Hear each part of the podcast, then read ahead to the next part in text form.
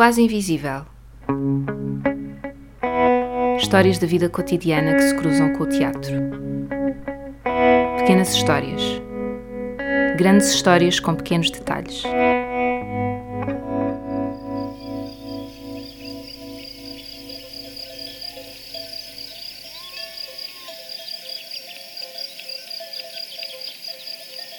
Primeiro era campo, só o campo. Entrava uma gente qualquer, do outro lado. Depois que lá estavam, nos queriam lá. Guerrearam. E mataram lá um homem. E depois alguém disse assim, ah, agora para o campo não se pode ir, que até já lá mataram um homem. E estava o outro lado disse, bem feito. O outro homem estava bem feito. Era campo, é o campo bem feito. Opa, havia uma história nos anos 50, havia uma relação com o teatro através de um padre nos anos 50, os anos 60, que ele criava as peças lá com a comunidade e apresentavam na, na, na, nas lameiras e não sei o quê. Eles falam as pessoas lá da aldeia que esticavam uns lençóis, tipo fazer de cenário, pronto. Esse padre chamava-lhe o Padre Ferreira. Ele era de Razende. E era assim um padre novo, da Borga. Ele ia jogar a bola com os moços, ia nadar com os moços, era muito da Borga. Ensinava-nos a cantar, ensinava tudo. E também ensinava peças de teatro.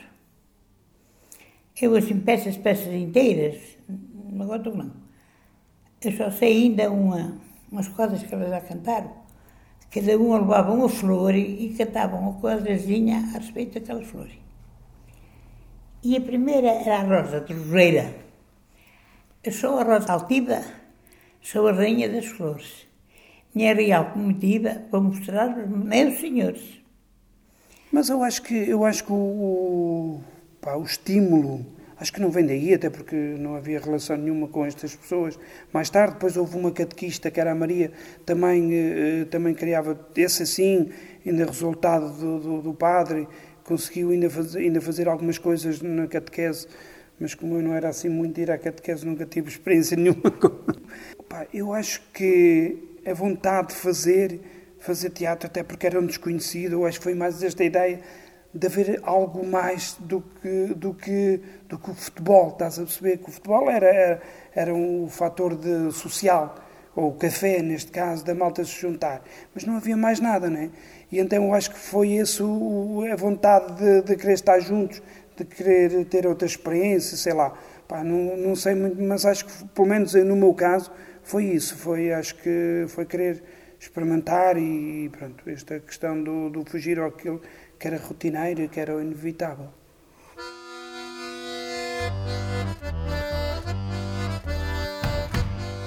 Olha, isto começou o Teatro Montemuro, fruto de uma organização que se instalou na aldeia do Mesio e que dinamizava as aldeias a, eh, a norte de Castro Daire e que fazia muitas atividades, entre elas uh, o, o artesanato e o teatro. E organizava um festival de teatro em que as aldeias participavam, não sei o quê, havia ensaios nas diferentes aldeias e depois fazia-se um encontro onde era o, tal uh, festival.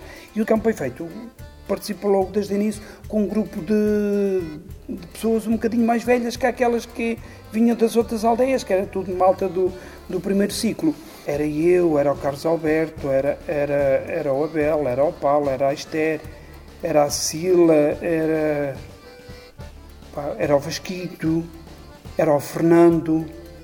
Pá, se calhar sou capaz de saltar aí algumas. Pronto, acho que era mais ou menos essas as pessoas. Epá, se calhar entre os 15, entre os 15 e os 20, 20 anos para aí que esta malta tinha quando começou a participar nessa, nessa iniciativa. Entretanto, o, o Graham, dado que essa organização, que era o ICA, Instituto de Assuntos Culturais, acolhia voluntários de todo o mundo, foi então que o Graham apareceu nesse contexto. E, dado que tinha formação em, em teatro, o, o ICA uh, uh, passou-lhe essa responsabilidade de ele ser o coordenador desse mesmo festival.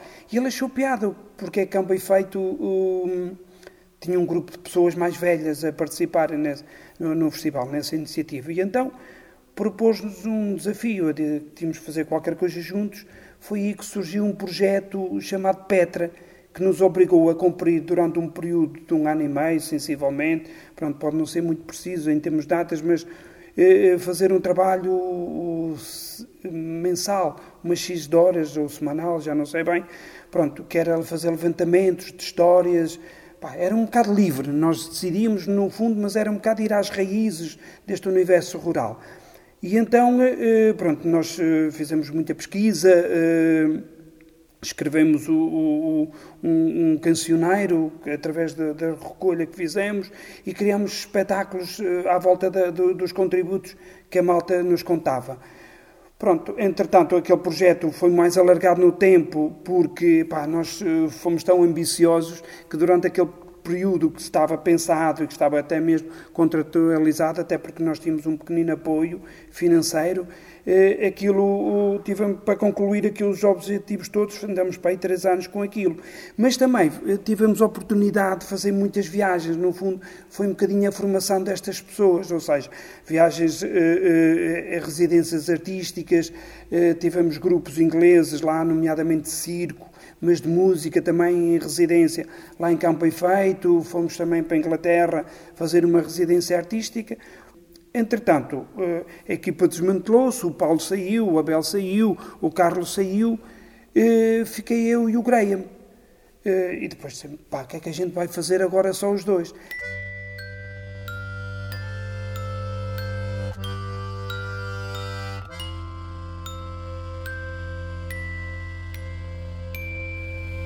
E então ficámos inicialmente só, só os dois. O nosso primeiro projeto profissional foi, chamava-se Toto e o Loto, um espetáculo de palhaços. E agarramos naquilo e, e, pronto. E andamos. E havia um senhor aqui no Inatel que nos comprava espetáculos para apresentarmos aqui nas coletividades. E foi o início também da ideia da circulação e de ir a, a, a, a sítios diversos apresentar. Entretanto, durante esse período. Eh houve uma companhia inglesa que veio a Portugal e perguntou, veio através da Gulbenkian, perguntou à Gulbenkian se conhecia algum grupo de, deste universo rural. De, e eles, não sei por alma de quem, mas que ouve, tinham ouvido falar do Teatro de Montemuro e não sei o quê. E então eh, disseram, opá, nós ouvimos falar de uma malta lá de cima da, da serra e não sei o quê. E eles apareceram lá, o, o, apareceram lá e, e pronto, e conhecemos-nos. Entretanto, ficou logo à vontade de trabalharmos juntos. E foi nessa, nessa, nessas conversas né, que surgiu o projeto Lobo Wolf. Que, eh, então, nós fomos à Gulbenkian pedir apoio. E eles, nós era para fazer uma coisa pequenina à volta desta, porque eles lá em Inglaterra não têm lobos. E então, e como havia estas histórias de, de, dos lobos na Serra de Montemuro, eh, pronto, achamos interessante pegar neste, nesta, nesta, nesta ideia do lobo e criar um espetáculo à volta disto. Entretanto, fomos pedir apoio à Gulbenkian e eles disseram, pá, parece uma ideia muito interessante, mas vocês têm que levar isto a sério.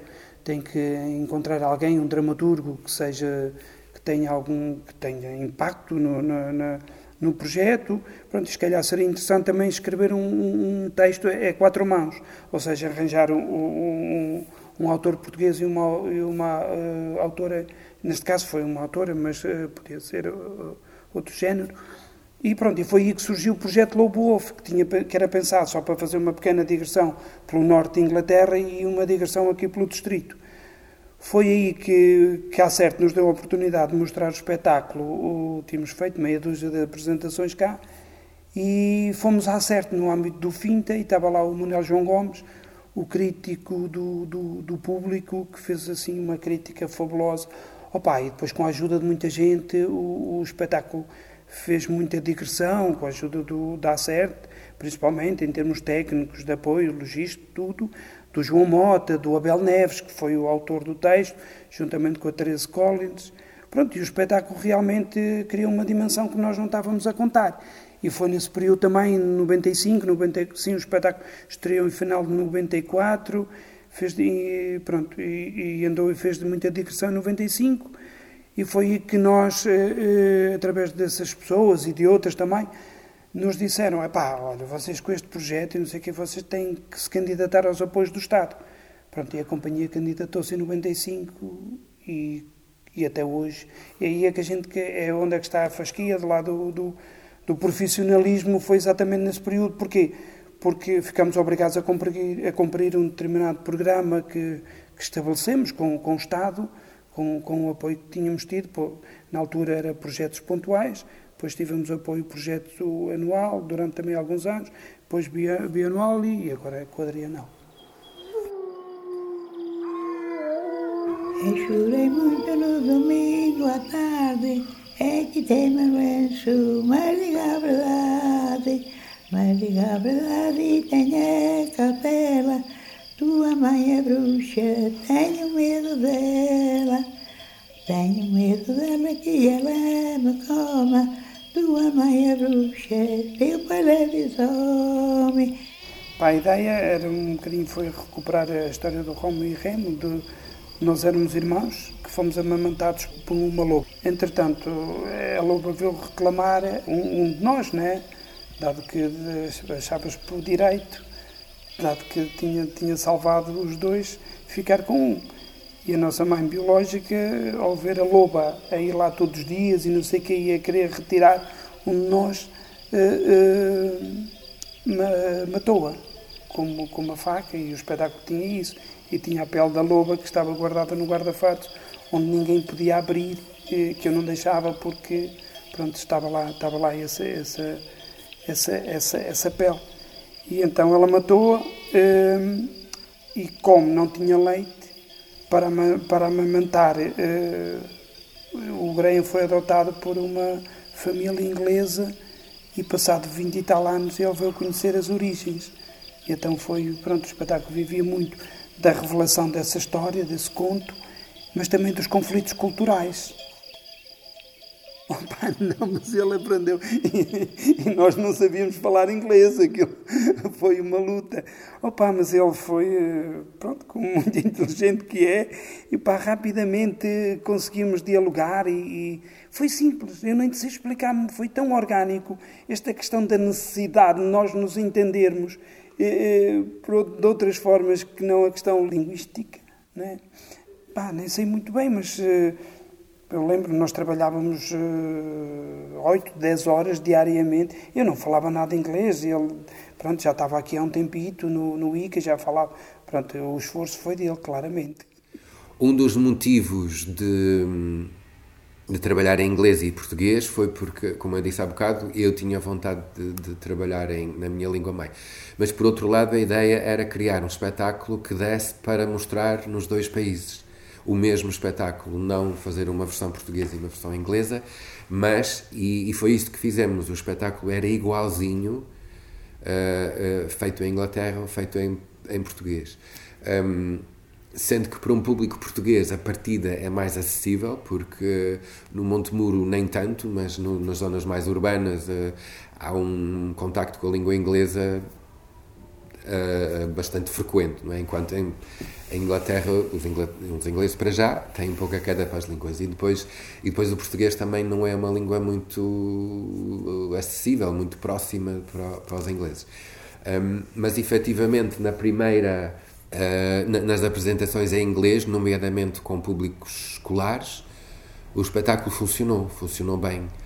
E funcionava também, um, eu acho que foi. Enquanto conceito, acho que foi arriscado pensar fazê-lo para as comunidades rurais. Um, mas foi no Lobo que eu, que eu me convenci quando um espetáculo é bom, a língua não é uma barreira. Pelo contrário, a existência de várias línguas no mesmo espetáculo trazem uma outra dimensão à experiência de quem, de quem vê e fazem-nos olhar para as coisas, enquanto espectadores, de uma forma diferente e mais complexa e mais com mais camadas de sentido e atentos à linguagem teatral no seu todo, não só às palavras, acho que há às vezes há uma tendência de ficar só pelas palavras e o teatro é muito mais do que isso. É as imagens, é as emoções, é as, é as, é as tensões, é a relação entre o público e a, e a, e a entre a plateia e o, e o palco, etc. Um, e depois as, e também as palavras, é o corpo, é, é, é tudo isto. Tony! Tony! Tony! Ei, ei, calma, sou eu, ó. O teu irmão. Your brother.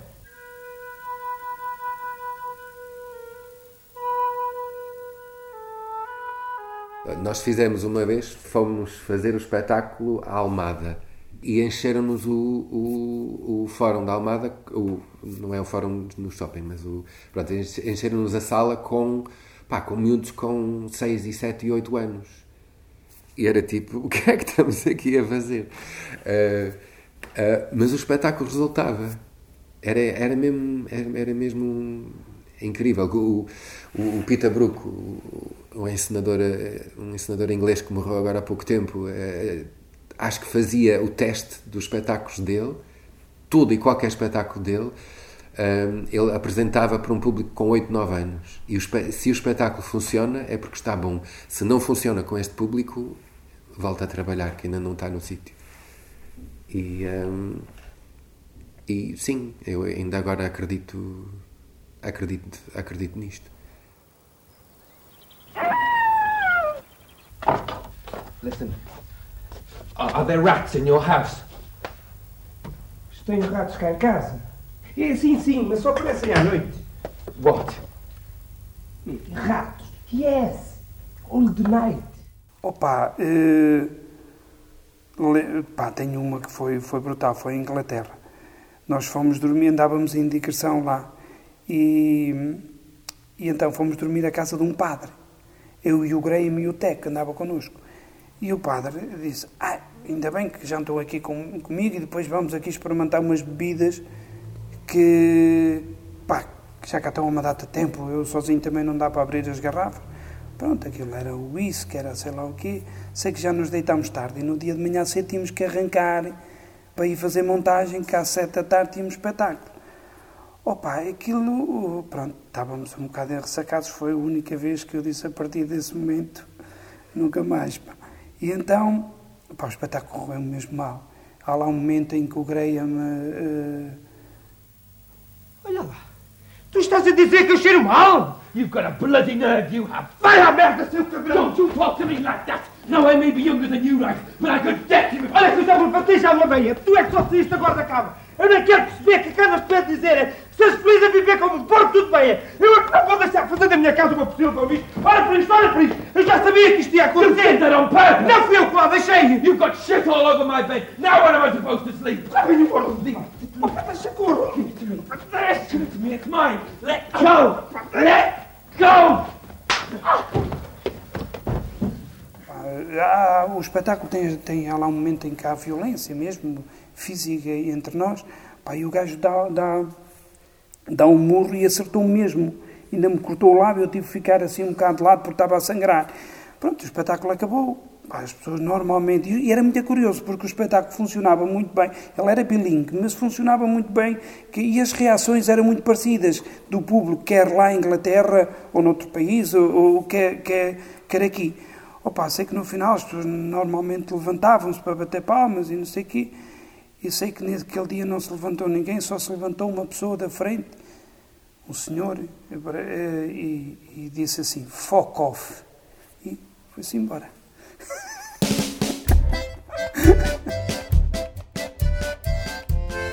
Ah, basicamente andamos muito na estrada, viajamos imenso. Uh, lá está, graças à carrinha da, da CERT e ao equipamento. Passámos o país de uma ponta à outra, fomos Fomos aos Açores, fomos ao Brasil, fomos ao Luxemburgo e à Bélgica e, e à Inglaterra também. E é a base de uma relação. Opá, que para mim, a minha relação com o Eduardo é. é crescemos juntos, é? somos como. Não somos irmãos biológicos, mas temos um grande, um grande histórico que nunca, nunca ficará para trás. Opa, às vezes perguntam-me o, o, pá, qual tinha sido esta sensação de repente uh, uh, de, de eu ver-me numa outra coisa e do que é que eu pronto, se eu tinha conseguido um objetivo, pá, eu digo que eu não tinha objetivo nenhum, cada dia era uma surpresa, porque eu nunca, o meu horizonte, eu até brinco com isto, né? Os, os nossos horizontes eram tão curtos porque as montanhas estão mais próximas, e então, mas era verdade, aquilo, pá, cada dia é, eu não fazia, não fazia, sabes, nunca, nunca me senti muito nervoso com aquilo, a única coisa que para mim me causava alguma estranheza era ter que passar dias e dias fechado. Pá, nós quando andávamos em digressão e, e, principalmente quando tínhamos que levar o material que a CERT nos emprestava, aquilo era uma luta, porque não tínhamos qualquer formação em termos da técnica, não sei o quê, eram projetores muito velhinhos, pá, coitados, era o que eles tinham, não sei o quê, blotas e não sei o quê. Então a gente passava horas e horas para fazer a montagem. Pá, aquilo era uma dor de alma, os espaços também não tinham grandes condições técnicas. E às vezes, pá, e então para mim era muito estranho, para mim era sempre noite, estava sempre enviado em casa. E essa foi a grande dificuldade, porque tudo o resto, pá, eu fazia lá a ideia que, que, que não estava, como, não é, como há muita gente que que o que é normal é tu estudas e ter um horizonte, não é? De, pá, estou a estudar, quero fazer isto, quero atingir estes objetivos. Pá, eu não tinha objetivos nenhums, era deixar andar. De repente, quando um gajo está com o Presidente da República, quando, quando a gente está, está a comer no, no, opa, no, na Culturgesta, assim, com, com, no CCB, ou no Teatro Nacional, ou assim, ou, ou, ou, ou de sítios, na, na, como na Bélgica, não sei, sítios emblemáticos, sabes?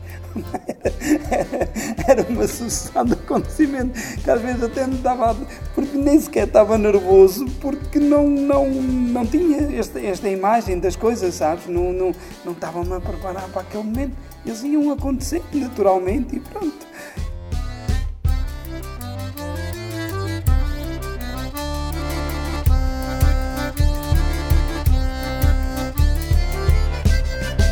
Opa, as pessoas da aldeia, eh, eu acho que o facto de nós sermos de lá era um fator de, eh, que garantia alguma estabilidade emocional, porque, eh, porque claramente eu tive um ano, eu e o Graham, só os dois, um até mais, mas, mas a trabalhar intensivamente sem recebermos nada. E pá, isso causava. Ao Graham talvez não, porque ele não era de cá e vivia no Mesio, Pronto, uh, não, depois foi viver lá para Campo Efeito. Mas, uh, pronto, as pessoas não sabiam muito bem em que circunstância que ele estava lá.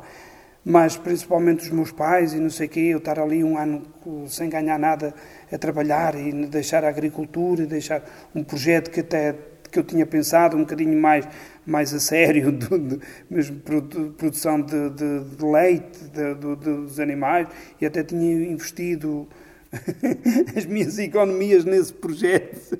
Oh pai, de repente abandonar aquilo tudo e arriscar. Pá, uh, mas, mas eu acho que esta relação de uh, aldeia de Campo Feito e a comunidade em geral ali à volta, acho que tem uma, um, uma. Acho que foi muito importante na existência do Teatro de Montemuro.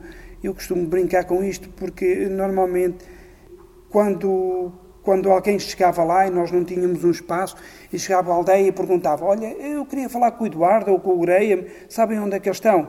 E, eu, e as pessoas respondiam: Olha, estão no Fojo a trabalhar. Ou seja, é uma coisa tão simples, uma resposta tão simples, mas que tem um peso, não é? Que nos dá. Pá, há, há, há, estamos a falar há 30 e tal anos, eh, eh, dois jovens tinham abdicado tudo, mas que eram vistos que, pronto, num trabalho do teatro que ninguém conhecia, mas de qualquer maneira as pessoas classificavam-no e rotulavam-no como um trabalho, era uma grande força que as pessoas nos davam, não é? Dizem, pá, e nós falávamos disso, as pessoas da aldeia, pá, olha, elas veem o teatro como um trabalho, já isto há mais de 30 anos. E era, eh, pronto, era um fator de, de, de, pá, de motivação, claramente.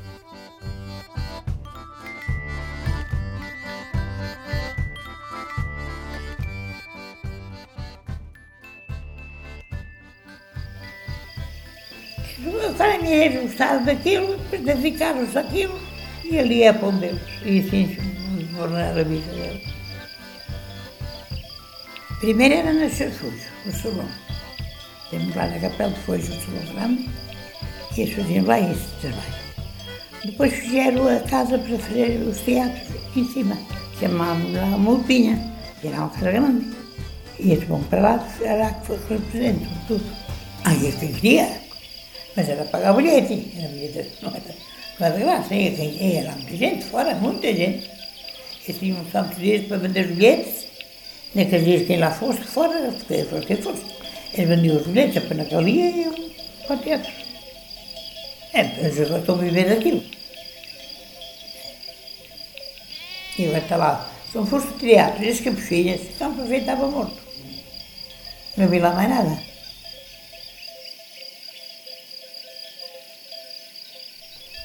Uh, há tempos fui operado ao, ao, ao, ao uma hérnia no pescoço e na, na altura não percebi, não percebi a gravidade da, da, da, situação. Só depois é que me explicaram, depois de tudo ter corrido bem, é que me explicaram que, que pronto, podia ter tido consequências bastante, bastante graves. Mas eu lembro-me na véspera da, da, da operação de pensar, epá, e se eu morro? Olha, se eu morrer, quero ser cremado e é para os meus filhos levarem as minhas cinzas para o, para o Oteiro, que é o, o ponto mais alto uh, da serra. E é, pronto, é, é lá que fico para já, é lá que ficam as minhas cinzas quando for a, quando for a altura de, de, de ficarem. Acho que é, pronto, é isso.